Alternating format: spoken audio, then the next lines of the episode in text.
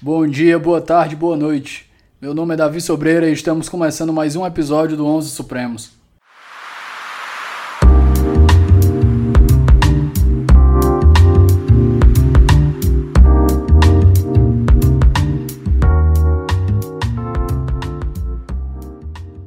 Meus amigos maconhistas, finalmente consegui trazer Rodrigo Mesquita para a gente tratar desse assunto que é muito querido a mim.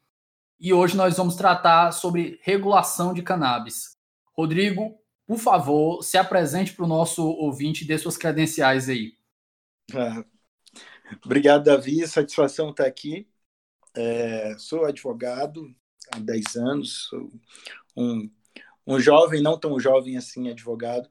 Hoje atuo na profissão mesmo, como advogado, é, praticamente é, apenas com regulação da cannabis. Né? Eu faço essa discussão é, no âmbito institucional, sou membro da Comissão de Assuntos Regulatórios do Conselho Federal da UAB, é, participei ativamente do processo interno que levou à aprovação pelo plenário do Conselho Federal do apoio à regulação do cultivo de cannabis no Brasil para fins médicos e científicos.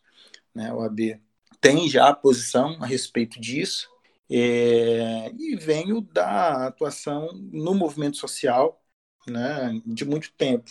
Sou formado em Direito pela Universidade Federal do Piauí, me formei ali no final de 2009, início de 2010.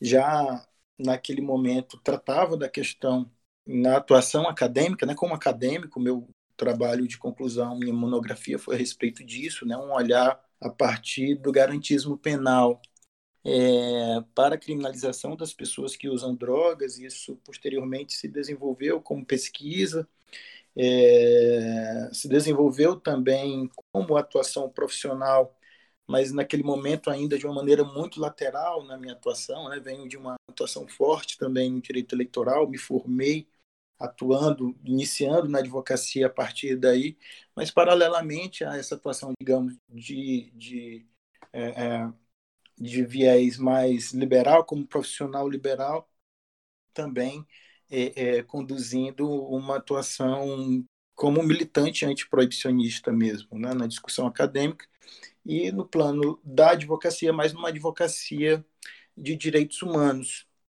Moro em Brasília desde 2013 né? Cheguei em 11 de junho de 2013, no meio mesmo é, das, literalmente no meio das manifestações de junho. Lembro muito assim, claramente de chegando em Brasília no meio daquela efervescência. É, aqui me envolvi mais ainda é, com, com a discussão sobre política de drogas, porque passei logo a atuar, a militar na Marcha da Maconha aqui de Brasília. É, ajudei a fundar, a construir as primeiras marchas em Teresina, mas aqui em Brasília com uma outra dimensão, né?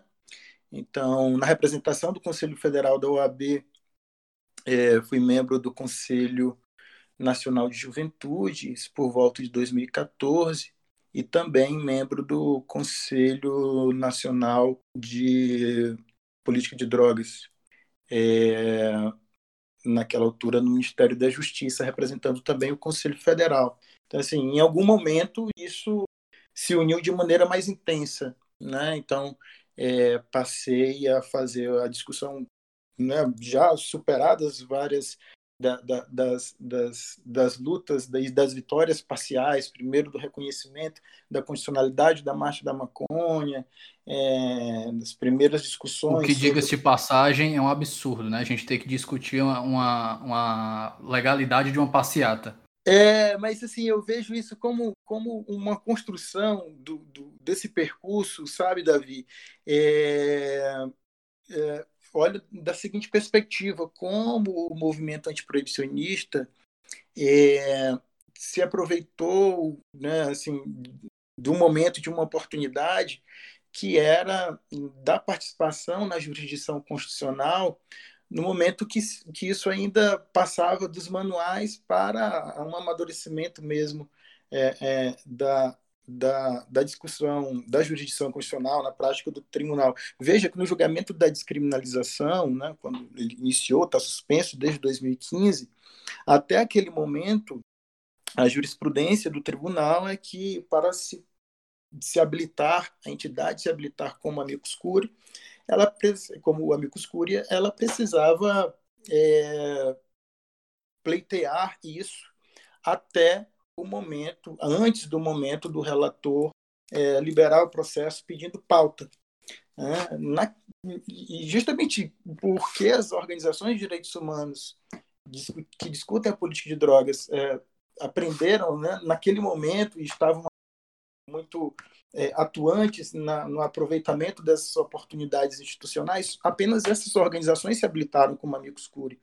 Então, o processo foi, foi pautado, é, não havia nenhum, ou talvez apenas um amicus curi é, manifest, se manifestando contrariamente ao pedido no recurso formulado pela impetrado, interposto, aliás, pela Defensoria Pública do Estado de São Paulo, é, contrariamente à tese de inconstitucionalidade da criminalização de usuários, né, de pessoas que usam drogas, inconstitucionalidade do artigo 28 da Lei de Drogas.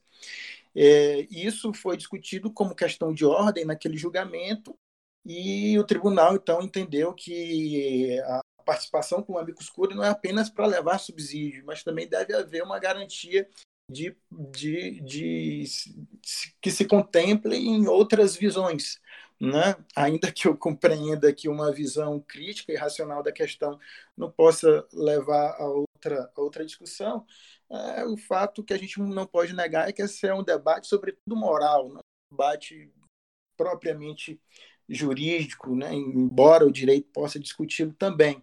Então, compreendi é, qual era a, a, né, a razão disso, é, contrariado, claro, porque não, não, não, não imaginava que fosse útil a posição é, é, é, é, contrária a uma argumentação que era totalmente fundamentada em, em, em direitos constitucionais, em direitos humanos, mas enfim, acabou no, no se nós formos levar para a discussão mais sobre o realismo das instituições, acabou assim é, é, é, colocou no meio da praça, foi colocado no meio da praça o absurdo dos argumentos contrários à descriminalização.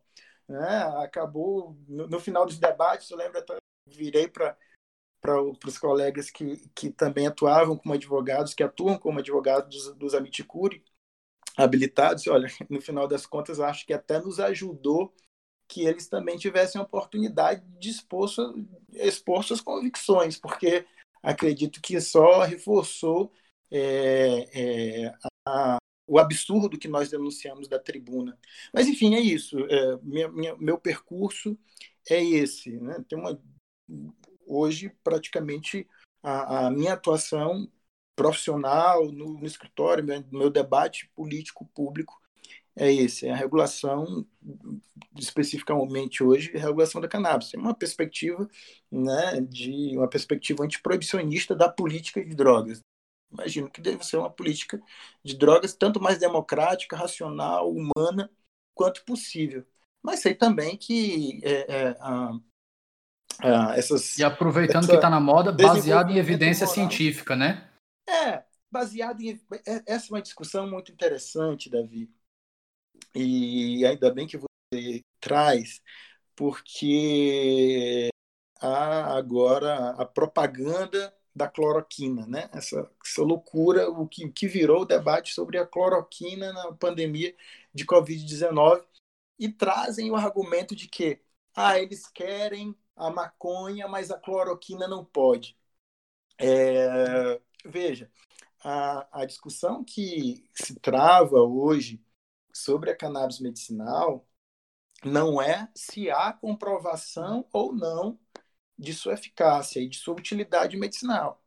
É uma discussão acerca dos instrumentos de aferição desses benefícios. Né? A proibição impediu que se realizassem pesquisas sobre a cannabis e sobre várias outras drogas. A discussão sobre os benefícios medicinais das drogas escritas não está limitada a cannabis. Né? Os, os uh, uh, psicodélicos também, né? o LSD, a, a, Agora que tu o falou MDMA, do psicodélico, o ah. vulgo êxtase, né? O MDMA, eu tava isso. vendo a história dele, os caras conseguiram desenvolver e por causa da proibição não conseguiram fazer estudos, mas ele pode ser usado para combater estresse pós-traumático. Inclusive, exatamente, eu vi experimentos com, com soldados que voltaram de guerra do Iraque, o pessoal morria de tomar antidepressivo, não adiantava de nada, mas conseguiram usar uma terapia dentro de um, de um laboratório com profissionais com MDMA, que é o conhecidamente, vulgarmente conhecido como êxtase, e melhorou 100%. O cara virou um ser humano é, eficiente, funciona novamente. Exato, assim, essas drogas, é, essas substâncias, elas não são elixires, né, que servem para tudo, ou também não são inofensivas,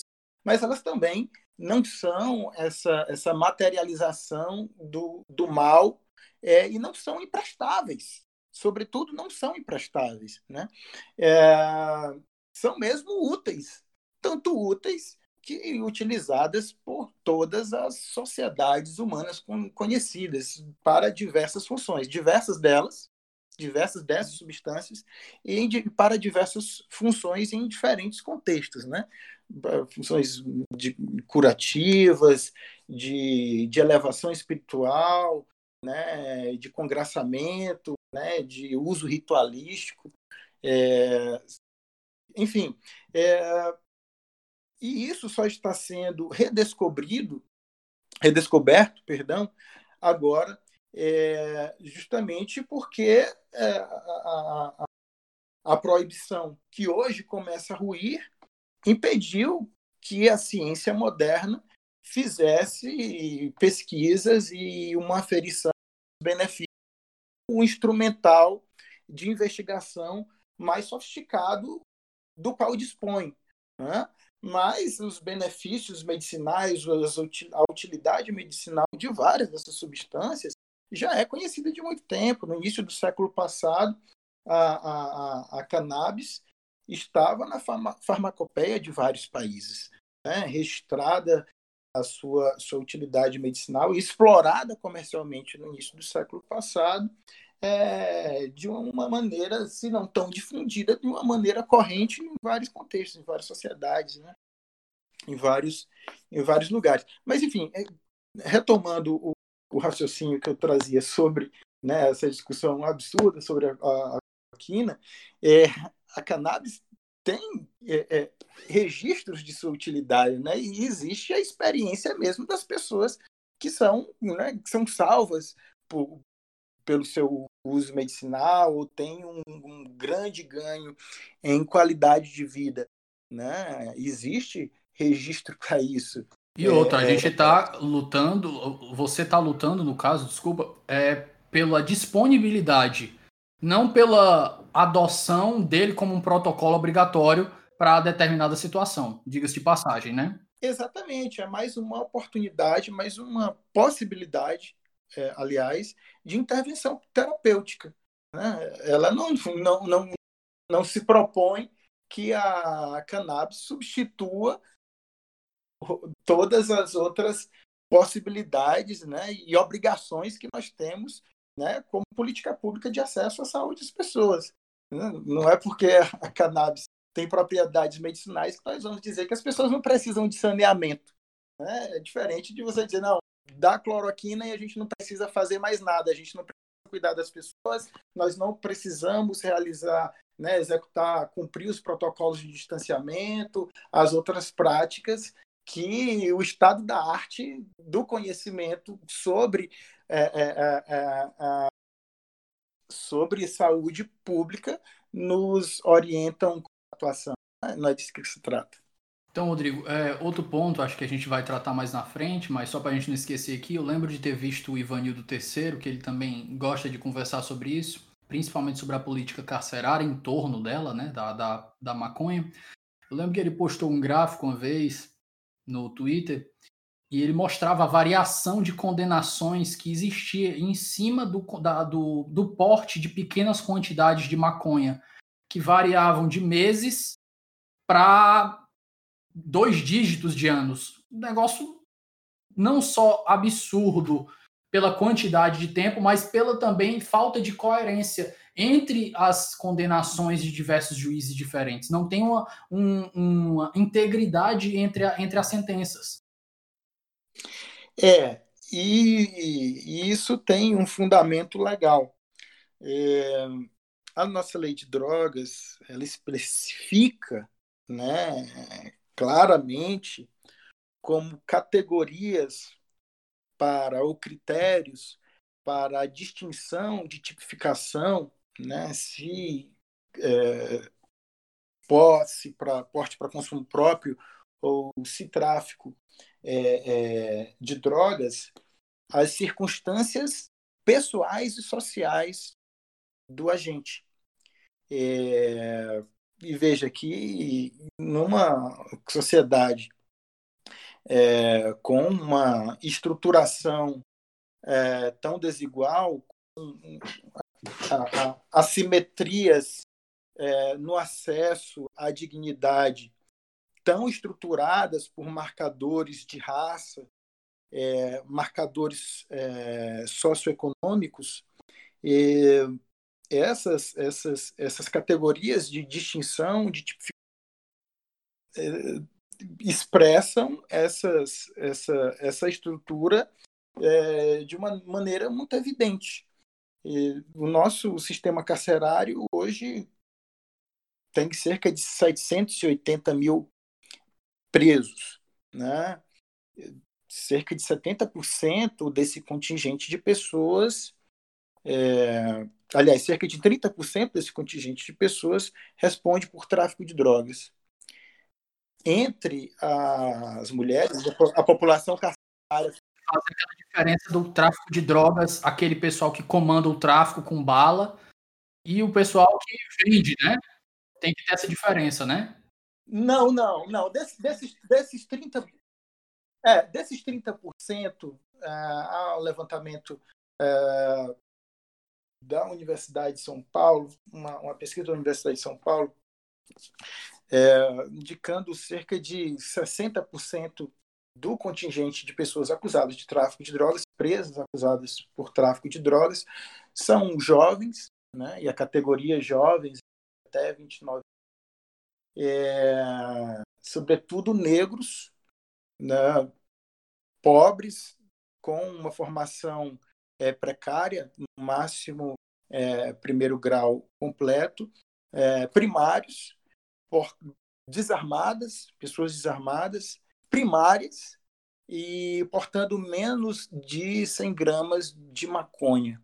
Então veja que há prevalência aí muito clara é, de uma determinada de uma, de, de uma determinada é, é, população aí, né? Jovens, negros, pobres com pouca formação educacional. Entre as mulheres, é, as, entre a, na, da população é, carcerária feminina, quase 70% é, responde por tráfico de drogas. Então veja que essa política impacta desproporcionalmente os jovens, homens jovens negros, pobres, e impacta mais de maneira mais desproporcional ainda as mulheres. Né? Então, é, é, essas, essas estruturas sociais, né? o machismo, a, a, o racismo, eles são é, amplificados pela política de proibição de drogas, porque em sua gênese, né, ela foi concebida justamente né, para. Claro que é uma, uma, uma política tão ampla, ela é multifatorial, mas teve centralidade na sua Constituição controle de populações é, indesejadas.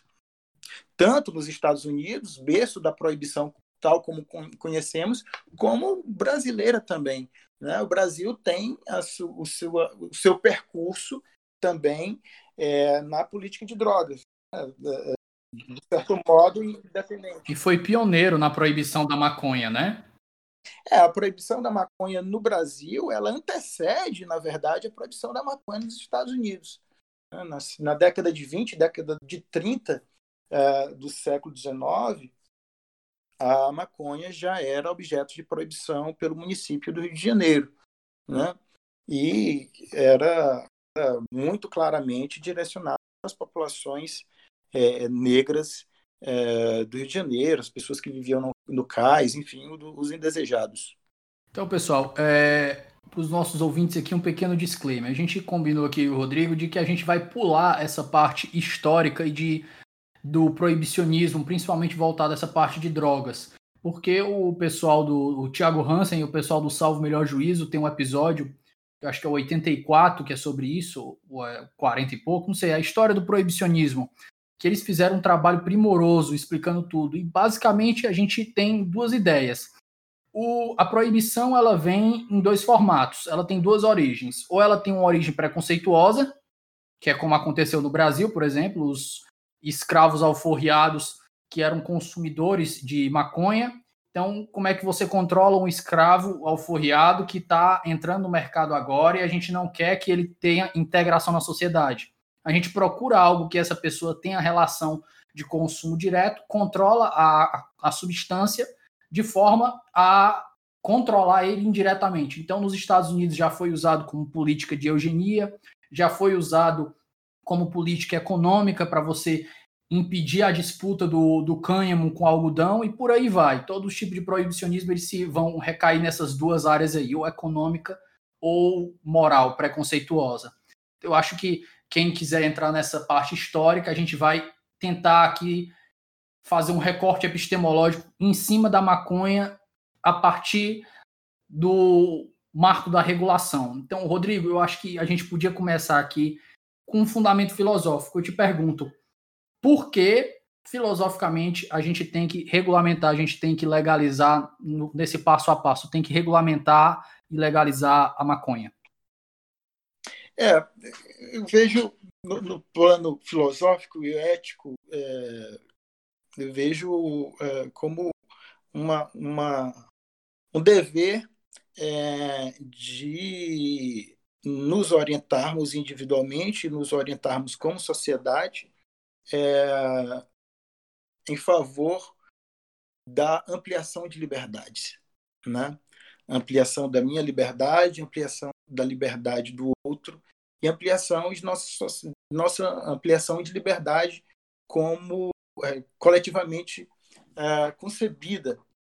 É, e a proibição das drogas muito claramente viola uma liberdade individual, né, no sentido de que uma conduta, especificamente a conduta de usar droga, qualquer que seja ela, é, é uma conduta que não viola a liberdade de outra pessoa ou não leva um, um, um perigo é, concreto a essa liberdade.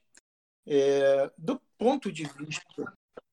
Advogado do diabo aqui, Rodrigo, para os nossos ouvintes, ou para quem, no caso, seja contra, eu vou dar o argumento aqui que é, geralmente eu escuto.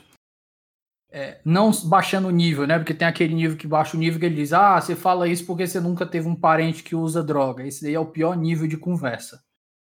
Esse daí eu digo assim: não, eu sou a favor de você legalizar e abrir uma loja de droga na frente de uma escola para acabar logo é, a conversa mas para um, um, nível de argumento que seja menos menos é, menos apelativo, que é aquele pessoal que diz, não, mas o usuário de droga ele vai ficar doidão, ele vai vender as coisas dentro de casa, porque diz que o usuário de droga ele é que nem uma medusa.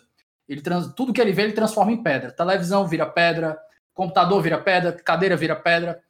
E ele vai falar que o cara fica doidão, ele pode cometer um assalto, ele pode vender as coisas de casa, ele prejudica a família indiretamente como é que a gente enfrenta esse argumento para o nosso ouvinte que é contra a regulamentar, contra a legalização?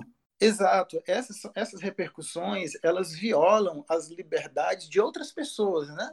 E nossa liberdade como, como comunidade. Né? Uma, uma, um comportamento individual né? que não aí estaria mais violando apenas a própria autonomia, o próprio corpo, enfim mas violando direito da família, a paz da família, a paz social.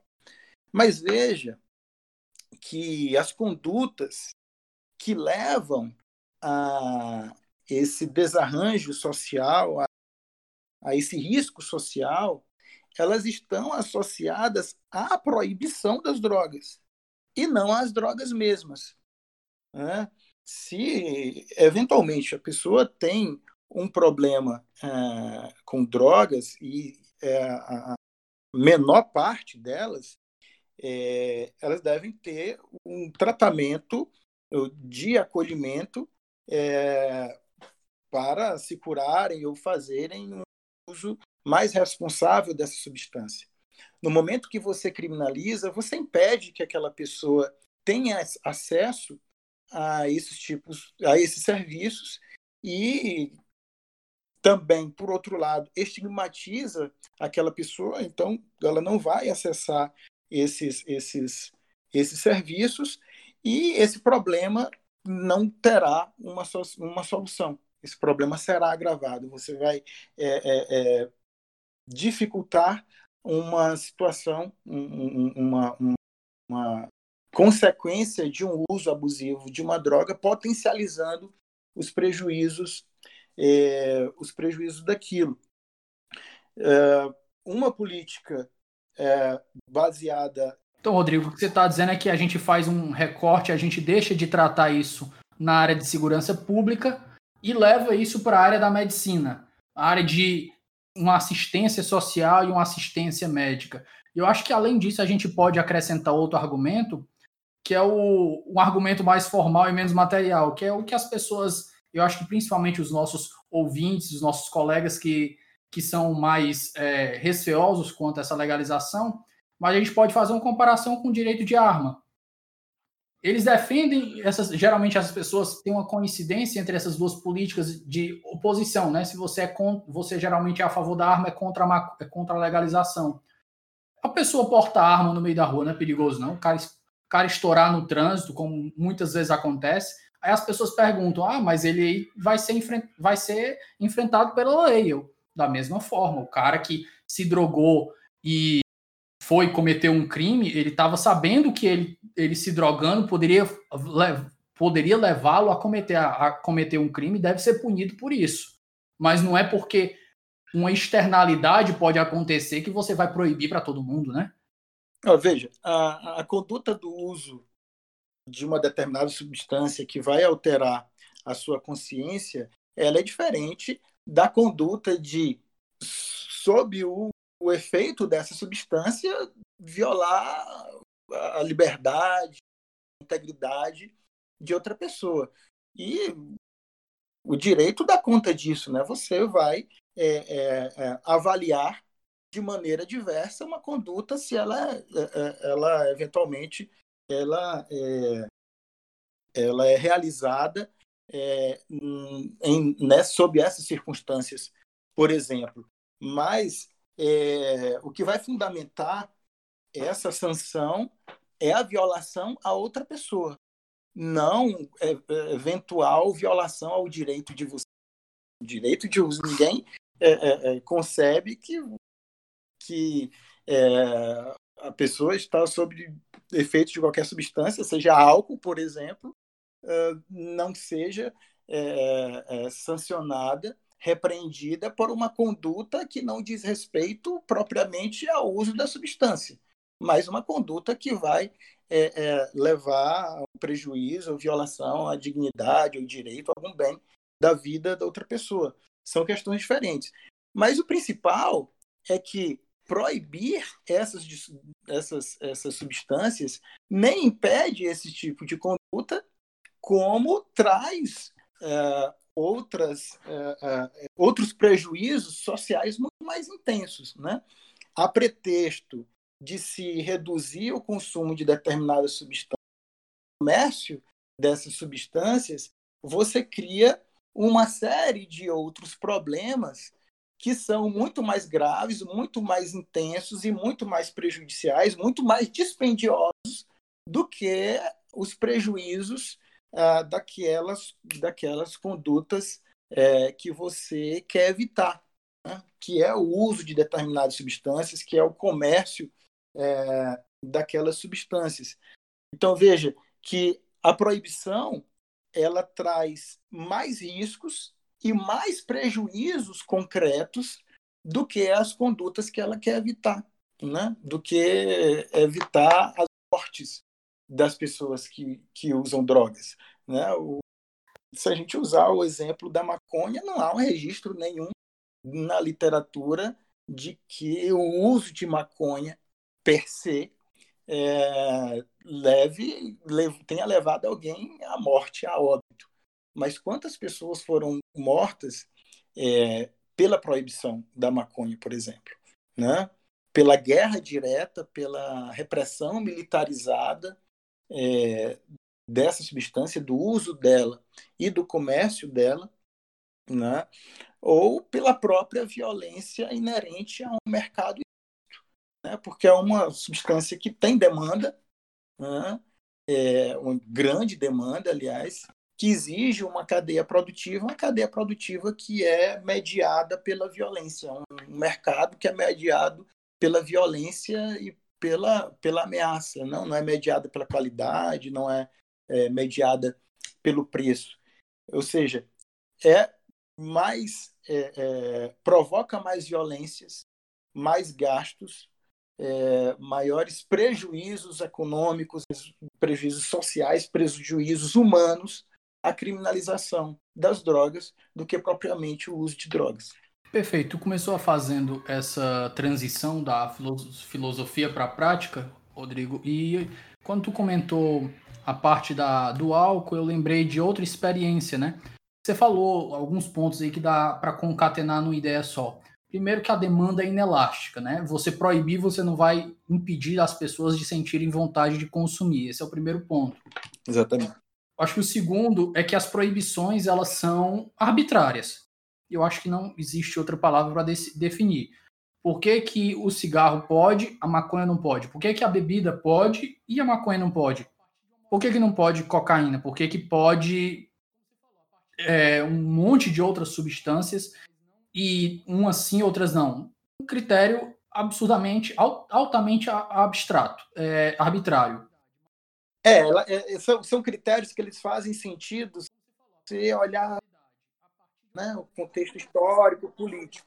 Exato. Mas a, partir do, mas a partir do argumento utilizado pela política de drogas para proibir essas substâncias, que é um argumento pretensamente científico, de fato não se sustenta. Né? É arbitrário mesmo, não há fundamentação para isso. Veja, por exemplo, a cannabis ela está inscrita é, em uma classificação pela Organização das Nações Unidas que a coloca é, no mesmo nível de drogas muito mais pesadas, com efeitos muito mais prejudiciais à saúde do indivíduo é, que ela, e substâncias que não têm um proveito é, medicinal mais evidente. Veja, a cannabis tem registros milenares de, de, sua, é, de sua utilidade terapêutica. Né? Então, veja que, de fato, é uma, uma, uma classificação é, muito arbitrária que responde a várias justificativas históricas, justificativas raciais, né? justificativas de mercado, mas não uma justificativa racional que pretensamente que pretensamente, pretensamente fundamenta as escolhas da política de drogas, que seria de evitar acesso a, a substâncias é, é, prejudiciais e evitar e também impedir a, a oferta dessa substância. É, você falou, por exemplo, estava lembrando aqui, por exemplo, lá nos Estados Unidos, a maconha é categoria 1, tá acima da cocaína, que é categoria 2. É um negócio meio. Como é que a maconha é só por causa da quantidade que é vendida, facilidade de acesso? O mercado, o mercado é mais potente é, economicamente e por aí vai. E passando pelos Estados Unidos, a gente pode lembrar de outra experiência, né? Que talvez seja a mais famosa experiência de proibicionismo da história e mostra como a guerra às drogas é um fracasso em qualquer tipo de proibição que ela, te, que ela tente fazer em questões de substância de consumo, consumo que a gente fala de consumo próprio, de coisas que não vão afetar diretamente a vida de outras pessoas, que foi o Volstead Act, eu acho que 1919, 1920, que foi a lei seca americana. E o Milton Friedman, ele usou o Volstead Act, inclusive tem um, um comic, né, um quadrinho que explica muito bem isso na internet, Como é que funciona? Você pega um grupo de pessoas que vão passar a sua moralidade em forma de lei, eles vão lá, proíbem determinada, determinada substância. Com a substância proibida, a primeira coisa que acontece é que ela deixa de ser ofertada como era. Então, a oferta diminui, a demanda mantém a mesma, então o preço aumenta. Com esse aumento de preço, você atrai novas pessoas para o mercado. Só que como o mercado agora é proibido, só quem vai é quem acha que aquilo ali vale a pena arriscar. Então, vão os piores. Aquela galera que está disposta a matar outras pessoas para manter o monopólio daquele mercado, porque aquele mercado é muito lucrativo. Então, você desenvolve práticas cada vez mais violentas para manter o mercado cada vez mais concentrado. Isso aconteceu nos Estados Unidos com os famosos bootleggers. Você vê Arnold Ralston, você vê Al Capone, você vê Charles Luck Luciano. E o terceiro, um terceiro problema é que, a partir desse momento, como a, a, o objeto é criminalizado, a substância é criminalizada, você não tem mais o peso do Estado para averiguar a qualidade daquele produto. Não existe mais um controle de qualidade. Então, o cara poderia, naquela época, estar tá bebendo metade de garrafa de uísque com xixi e estaria bebendo feliz, pagando 10 vezes o que estaria pagando numa situação normal. E o ciclo se fecha, né? E o ciclo se fecha, só para fechar, que o Estado tenta impedir ele através de quê? De força. Então o Estado bota cada vez mais armas, mais violência e o tráfico. Como acha que aquilo ali é lucrativo demais para deixar de mão, se arma cada vez mais para brigar com a polícia. Então a gente vê cadáveres se empilhando de policiais e de traficantes e a população no meio morrendo no meio disso como efeito colateral. Claro, assim, a, a, a, coisa, esse exemplo que você dá, ele é muito interessante porque é, você percebe que ninguém considera a, o álcool uma droga inofensiva, né? mas a, a experiência da lei norte-americana, ela é muito, ela representa muito bem que essa substância que não é inofensiva, ela se torna muito mais perigosa é, por, em razão de sua proibição. Perigosa porque ela cria um contexto de mercado que será mediado pela violência, né? como você mesmo falou, você eleva o risco porque é, aquilo é proibido. As forças de repressão do Estado vão é, é, é tentar constranger a atuação dos agentes de mercado. A operação se torna e o mercado fica muito mais lucrativo, né? Porque você diminuiu a oferta. Claro, você vai ter que você vai ter que e você reduz a oferta e você vai ter que remunerar além, né? Envolvido naquilo, né? e mediado pela violência é, é a força, é o uso da força que vai prevalecer, que vai prevalecer no final. Mas a substância mesma, ela é oferecida em razão da precariedade em que esse mercado ilícito também é, opera é, em sua produção mesma. Então, o consumo dessas substâncias é mais arriscado pelo contexto que ela gera, mas é arriscado também pela melhor, menor qualidade que você terá nessa substância que continuará sendo ingerida independentemente do status jurídico que ela tem. Como você falou, é inelástica, independentemente da, da, da, do status jurídico que a substância tenha, ela, ela continuará sendo demandada. Você vai impactar de alguma maneira, é, principalmente imediatamente, a proibição, a oferta dela, mas essa oferta vai se organizar de alguma maneira e vai se base na violência e vai se organizar, precarizando a, a substância que está sendo oferecida. E nisso se cria um contexto onde que as violações de direito, as violações à saúde individual e as violações à saúde pública, né, a vulneração da saúde pública é muito mais intensa do que numa um mercado onde há uma regulação que estabelecerá quais os limites dos agentes desse mercado, quais, quais as substâncias que serão é, é, é, fornecidas, sob quais condições, para que pessoas Veja que num contexto de proibição, você não diz qual a idade da pessoa que vai ter acesso àquela droga. Como, por exemplo, no, na, no mercado hoje regulado do álcool. O mercado regulado do álcool é um ponto de chegada? Não, ele é um, um, um ponto representativo de um momento da regulação de uma substância que deve ser superado. A regulação do álcool tem várias falhas. Veja que até bem pouco tempo a maior garota propaganda da indústria é, da bebida alcoólica no Brasil era a seleção brasileira. O álcool sempre é publicizado como um instrumento, né, como um troféu de virilidade, né, um troféu de representativo de um sucesso econômico, né? Então, é, fetichizando dessa substância e, por consequência, aumentando a prevalência do consumo dessa substância na sociedade, porque tão arraigada na nossa cultura, ela é uma substância é, muito consumida. E esse grande consumo dessa substância tem um impacto, sim, na saúde, mas um impacto muito maior na saúde pública tem a proibição de outras substâncias que, caso reguladas fossem, teriam é, uma, uma repercussão negativa ao seu consumo imediato menor em razão dos critérios de acesso, né, as condições de consumo, a qualidade do consumo e também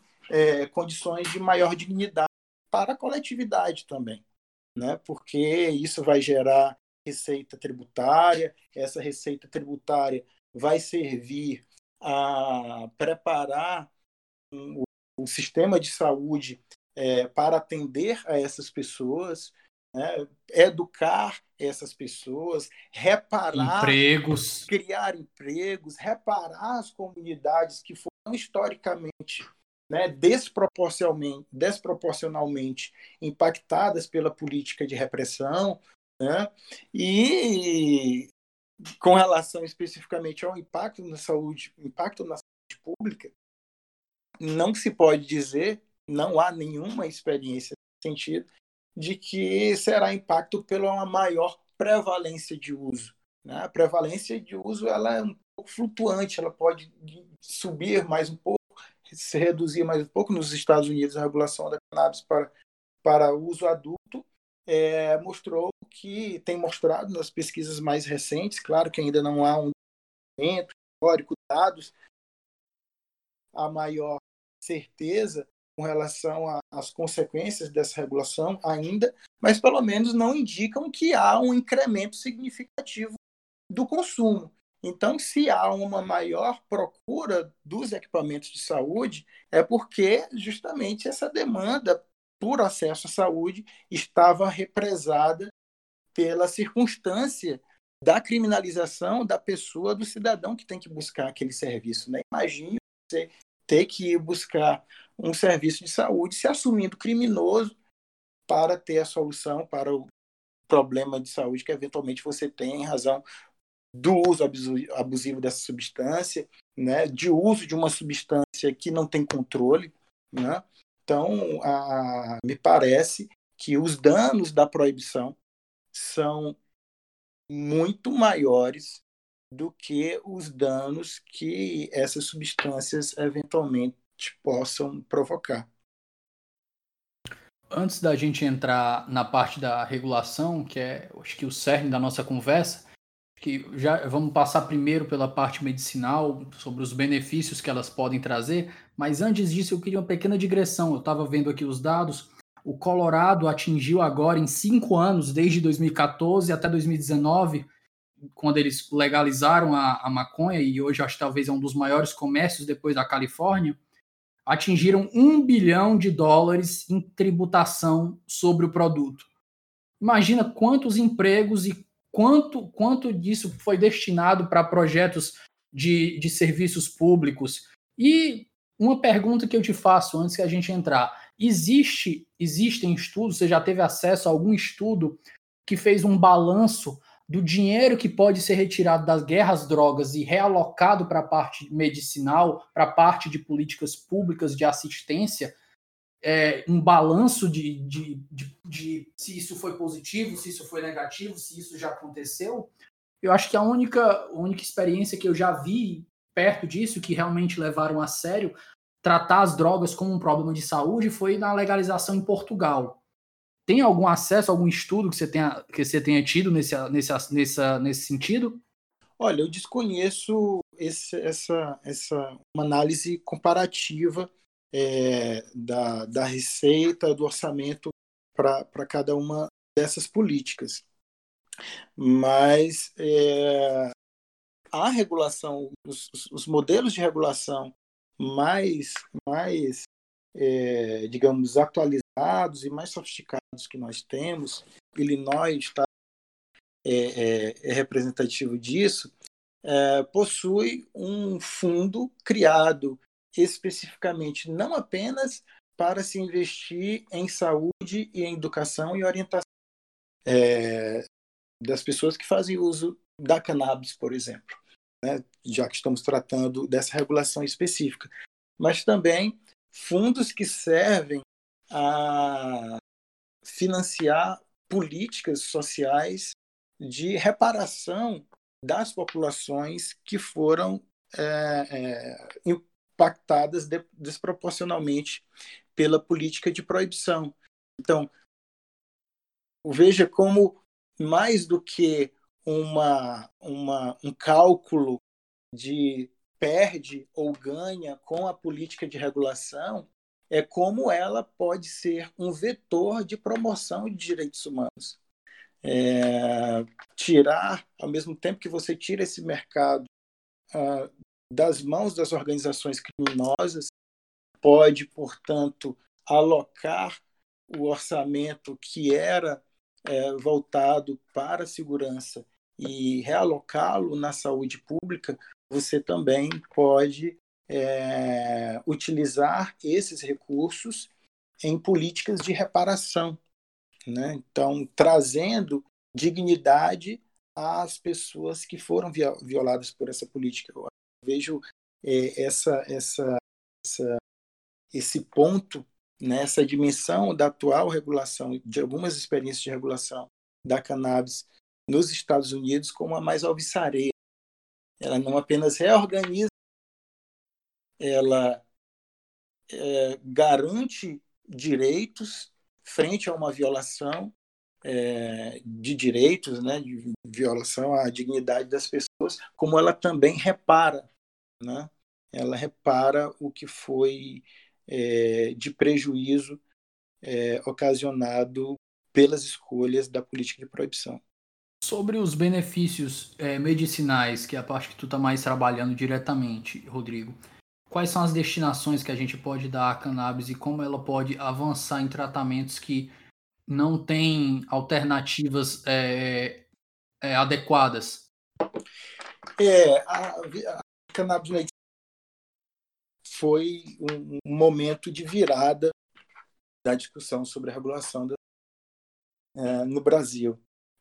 É, até meados de 2014, 2015, a discussão dentro do movimento é, do movimento de proibicionista, né, que se ocupa da luta, né, e da, da, da reflexão, que tem uma, uma capilaridade dentro da bem significativa, né, uma relação entre os sujeitos política, as pessoas que pensam é, que pensam essa política. Mas até ali meados de 2014, 2015, a discussão era muito é, voltada às violações de direito da estratégia militarizada de A partir de então, daquele momento, se chama a atenção para outros direitos que são negados pela política de proibição, que é o direito de acesso à saúde, aos benefícios medicinais é, medicinais dessas substâncias. É, e, e, diversas doenças refratárias ao tratamento medicinal é, passaram, pessoas passaram a ter na cannabis ou uma melhora da qualidade de vida, ou mesmo né, salvar a vida de, de, de algumas pessoas. É, os, os, casos das crianças que têm epilepsia, né, e que a cada, a cada nova crise de epilepsia se experimentam mais danos no, no, nas suas funções cognitivas, cerebrais, essas pessoas não apenas tiveram uma qualidade de vida e suas famílias tiveram uma ampliação aí da sua perspectiva, da sua expectativa de vida.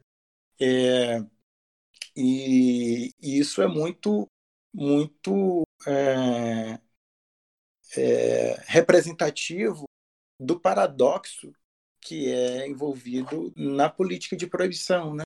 Ela tenta salvar pessoas da própria desgraça, é, prendendo e matando essas pessoas e ainda pedem que outras pessoas, por, né, pelas condições de saúde que têm, possam acessar é, é, uma garantia de uma maior qualidade de vida. Mas além da, da, da utilidade medicinal, que foi o que deu, o, digamos, o pontapé à discussão definitiva sobre a regulação da cannabis no Brasil que a discussão anterior à pauta da cannabis medicinal não tinha conseguido acessar é a regulação do uso industrial, por exemplo, da, das pesquisas, da pesquisa científica sobre a cannabis. É, então, a discussão sobre a cannabis medicinal, ao tempo que ela busca e tem conseguido garantir acesso à saúde a essas pessoas, ela abre uma possibilidade de um debate é, menos ideologizado e mais racional sobre outras utilidades da cannabis, né? a utilidade industrial, a utilização é, da fibra, a utilização pela indústria alimentícia, pela indústria têxtil, pela, pela indústria da construção civil, é, pelo agronegócio. A cannabis é uma, uma, uma planta rústica que se adapta bem a diferentes condições, se adaptou no mundo todo, né? E o Brasil tem as condições climáticas e solo favoráveis, de solo favoráveis ao seu cultivo, né? Por todo o Brasil. Então veja que é, a discussão sobre a cannabis medicinal ela traz também uma discussão sobre direitos econômicos e sociais, né? sobre desenvolvimento social, sobre desenvolvimento socioeconômico. É, pode ser uma cultura que vá trazer prosperidade a regiões que não têm acesso ou têm muito precário acesso a serviços públicos, é, a criação de emprego, né, a instalação de indústria. Veja que não é à toa que existe o polígono da maconha no interior de Pernambuco, no Nordeste, ali naquele entrocamento Pernambuco, Bahia, Piauí, Ceará. É, não é à toa que lá se planta muita maconha. É porque as condições climáticas lá são favoráveis. E veja que é uma, uma região muito castigada é, pelas escolhas políticas e muito castigado também pelas suas condições climáticas, condições climáticas que são favoráveis essa cultura. Por que não é, utilizar é, essa potencialidade que aquela região tem para ser um polo de cultivo industrial de cannabis, né?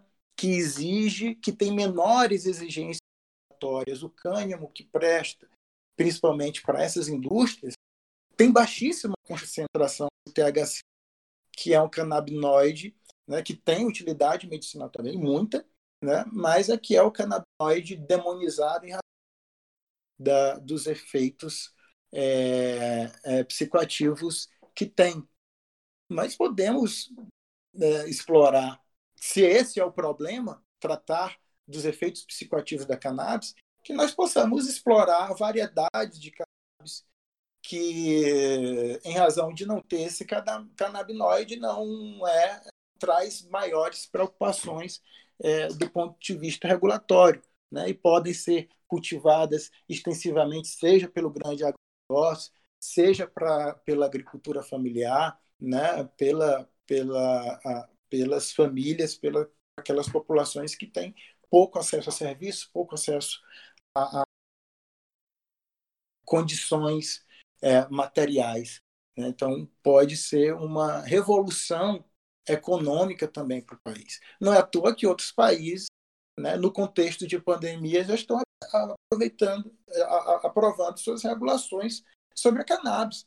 É justamente porque nós precisamos né, gastar menos com a guerra que mata, como qualquer guerra, muito dispendiosa, e passarmos a dedicar nossos esforços à regulação dessa cadeia produtiva. Né? Já temos instrumentos para isso. Nós regulamos vários setores da economia é, de maneira muito consistente.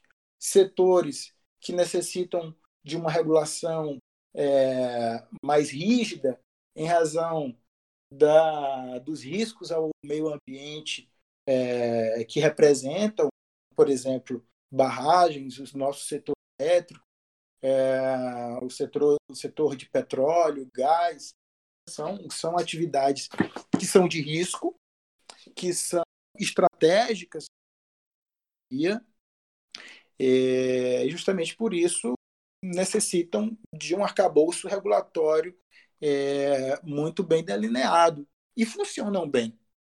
Porque esses mesmos instrumentos regulatórios não iriam a regular é, uma cadeia produtiva de uma planta, que, repito, embora, embora não inofensiva, apresenta, convenhamos, riscos muito menores do que esses outros mercados que são igualmente estratégicos para a nossa economia, como pode ser a cannabis. O Brasil pode ser o celeiro da, dessa indústria é, no mundo. E não apenas como cultivador, estando ali na primeira etapa da cadeia produtiva. Não, mas desenvolvendo tecnologias mesmo. Né? O agronegócio brasileiro desenvolve tecnologias. Então, temos plenas condições de estar à frente desse mercado também aí. Rodrigo, é, um ponto que você me lembrou agora, falando dessa parte de desenvolvimento econômico, eu vi uma experiência lá nos Estados Unidos. A cidade se sustentava, uma pequena cidade na Califórnia, se sustentava basicamente de uma base militar que era instalada na cidade. A base militar foi retirada, a cidade entrou em completo desespero, levou empregos, levou é, a circulação da economia, e alguns gatos pingados decidiram aproveitar a legalização que o estado da Califórnia instituiu e brigaram com praticamente toda a força policial e o pessoal mais velho da cidade até conseguir é, abrir as portas para cannabis dentro da cidade. A cidade é praticamente um ponto de referência entre várias cidades, é duas horas de Los Angeles, duas horas de Las Vegas, então virou um, um hub de transportes e eles começaram a facilitar a entrada de vendedores e cultivadores de, cana de, de, de, cannabis, porque essas pessoas, geralmente, principalmente pela, pelas licenças que são exigidas lá, exigem-se galpões para que a pessoa possa ter um, um galpão alugado para que a pessoa possa pro, produzir e só assim ela consegue um, um dos requisitos da licença. E aí, isso fez com que empregos fossem gerados na cidade, a economia voltou a circular, o valor dos aluguéis dos, de todos os prédios começou a subir, principalmente dos prédios que estavam ao redor, valorização imobiliária da, da, das coisas e do, do, dos imóveis da cidade. Vitória para todo mundo. É um negócio assim. Como você, acho que é um dos pontos que corrobora o que você estava falando, direito ao desenvolvimento. É, acho que os nossos filhos, as pessoas perguntam, não, não perguntam, né? comentam, né? Quem, quem não consegue é, compreender as razões ou tem posição contrária, mas o que que você está querendo fazer com os nossos filhos? Eu quero fazer para o meu filho, o que eu quero fazer para o meu filho é um mundo melhor, um mundo menos violento e um mundo com mais oportunidades, né? Experimento que foi feito foi experimento fracassado da Guerra se alguém fez um experimento, experimento fracassado e um experimento, digo, irresponsável, foram e são as pessoas que apostam em uma política é, de morte, política de violação de direitos. Uma política burra, né? que gasta muito é, e que impede que é, se desenvolva se desenvolvam oportunidades econômicas também para as pessoas. Né? É... é só você jogar isso também para o pessoal da polícia. Você perguntar para um policial, ou até para um familiar de um policial, assim, meu amigo, o que, que você acha do seu pai, da sua mãe, do seu marido, ou você mesmo, que você for policial, tá subindo em morro para enfrentar traficante com um problema que nunca vai deixar de existir se vocês continuarem nesse sistema? Qual é o fundamento de você estar enxugando gelo? Faz sentido você estar tá se matando para isso? É, a, o, que, o que mata os, os, agentes das forças policiais hoje é o tráfico também, né? É, o tráfico é uma instituição oficial.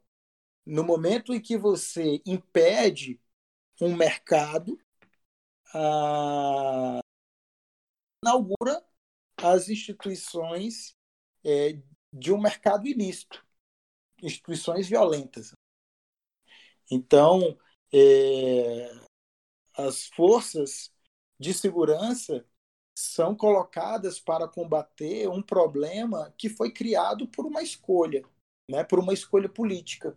Né? O Estado criou a proibição e fez com que a, a proibição é, fosse a maior responsável pelas baixas que tem entre, a, a, a, entre os membros de sua força de segurança. Rodrigo, agora entrando no nosso, nossa, na, no nosso final aqui. Um dos pontos que eu estava vendo que é tão importante quanto é, a gente fazer esse, esse passo em rumo à legalização. A regulamentação. Não basta você regulamentar, você tem que regulamentar isso de maneira bem feita, né? Eu vi que a estimativa é que a gente tem um mercado mundial de aproximadamente 200 milhões de usuários. Isso representa em torno de 2% da população do mundo, o que é, é considerável, um valor expressivo. Só que eu estava vendo lá nos Estados Unidos e, por exemplo, na Califórnia, eles legalizaram, só que hoje ainda somente 20% dos negócios envolvendo cannabis são legalizados. Os outros 80% vivem no mercado negro e muitos desses são agricultura familiar. Por quê? Porque os caras não conseguem ter acesso à licença, porque a licença, é, advogados, burocracia, custa, chega a custar na casa do milhão de dólar você conseguir um negócio desse. Então você cria uma reserva de mercado enorme e impede que não só outras pessoas tenham acesso ao produto de forma mais barata, você cria oligopólios e você tira o poder de empregar e de outras pessoas estarem rendendo, encontrando sustento naquilo ali. É, a, como é um movimento muito recente, aliás, atual, né, ele está acontecendo ainda, ele não se concluiu, eh, existem receios, né, medos. Né? O, o medo é o que fundamenta a proibição. Você abandonar a proibição também envolve medos, cuidados. Né? É, ó, só um, só uma, uma observação aqui para você ver como é um negócio de louco. É um negócio que movimenta mais de bilhão de dólares, mas você não pode chegar numa loja de cannabis na Califórnia, em Los Angeles, por exemplo, e não pode comprar no cartão. É cash only business. Isso. Imagina um negócio bilionário você não poder chegar e comprar no cartão, você só compra em dinheiro vivo. É, nesse caso específico das operações bancárias, como elas são reguladas pela lei federal nos Estados Unidos, né? né e também a, a, legislação bancária internacional e a nível federal nos Estados Unidos. A, a maconha é proibida. Então, a nível estadual, você consegue estabelecer os negócios é, por regulação estatal, estadual, mas uh, o sistema bancário, como é federal, você é, é, cria embaraços uh, a esses negócios. Mas, de fato, uma regulação muito restritiva ela vai é, criar contingências de mercado, como, por exemplo, as pessoas preferirem operar no, no mercado no mercado ilegal, né? ou pelo menos num mercado em que não é, é, é, está em com as normas regulatórias. Porque, veja, é, trazer este mercado da ilegalidade já promove uma transformação das sociabilidades é, desses agentes. Né? Já com, se começa a haver uma alteração das características desse mercado. É, as pessoas querem investir nisso, continuar é, é, é na ampliação é, das possibilidades desse mercado, mas é necessário que a regulação também, também dê condições para que as pessoas participem dele. Né? Como que sem acesso a serviço bancário e, por consequência, sem crédito, um pequeno, um pequeno produtor vai conseguir acessar o mercado? Não há condição. Né? Então, ele acabará é, ou fora do mercado ou empurrado para o mercado o mercado legal que pode estar é, é, é menos é, dominado nessas circunstâncias é, por organizações violentas, mas na melhor das hipóteses não vai conseguir oferecer um produto de qualidade ou mesmo garantir a sobrevivência desses pequenos negócios. Né? Terá um risco maior. Outro adendo, é, acho que é um ponto, outro ponto crucial, principalmente do consumidor, né? É a questão de fiscalização na hora de um controle sobre o produto. Você saber o que, que você está consumindo. Porque hoje no mercado ilegal, via de regra, quando você fuma maconha, não que eu saiba disso, né? Pela, pelos meus amigos que são bons conhecedores, eles dizem que você consome a flor. Só que quando você está consumindo no mercado ilegal, você recebe o caule, a folha, talvez até o adubo. A flor, se um dia o, o, o, o traficante estiver estiver olhando para sua cara e, e, achar você legal, né? Não, a, a, a, a diferença, Davi, eu, eu já sou um pesquisador do assunto, eu já visitei algumas jurisdições é, de que há regulação desse mercado, e aqui mesmo no Brasil, cultivadores, as pessoas cultivam. Existe um mercado no Brasil é, de insumos para essas pessoas, né? de iluminação, de equipamento, de, de, de, é, de informação para isso. Aliás, muitos cultivadores têm sido presos, né? E retratados, circunstâncias retratadas pelo, pela, pela imprensa é, de uma maneira muito enviesada, muito, muito até é, é, escandalosa. Né? Sempre que, que, que é preso um cultivador, disse logo que tinha um laboratório para, para cultivo de maconha, que é uma maconha transgênica, que é superpotente, se cria toda uma narrativa de que aquilo, em razão do cuidado que se tem, né, e com, com o cultivo de uma pessoa que não quer é, participar do mercado ilegal, né? isso é lido como algo moralmente inadequado, né? ou se tornasse até mais grave, até mais grave a conduta. É, mas é a busca dessas pessoas por qualidade também. Então, é, do ponto de vista dos direitos de quem quer ter acesso a, a essa substância, que não seja cultivando, né? a pessoa que quer ter o direito de acessar isso no mercado, não há nem, não há nem comparação. Né? Tanto na segurança do que se consome, saber o que está sendo consumido, como da qualidade mesmo. Né? É uma, uma, distância abissal. Então acho que a gente vai para o nosso bloco final, Rodrigo. Acho que vamos algumas dicas culturais sobre o assunto aqui recomendações de livros, documentários sobre o assunto para quem dos nossos ouvintes aqui tiver a fim de aprofundar no assunto. Eu vou fazer o pontapé inicial e eu começo citando o, o episódio sobre maconha do documentário, da série documental do Netflix, Drogas, Oferta e Demanda.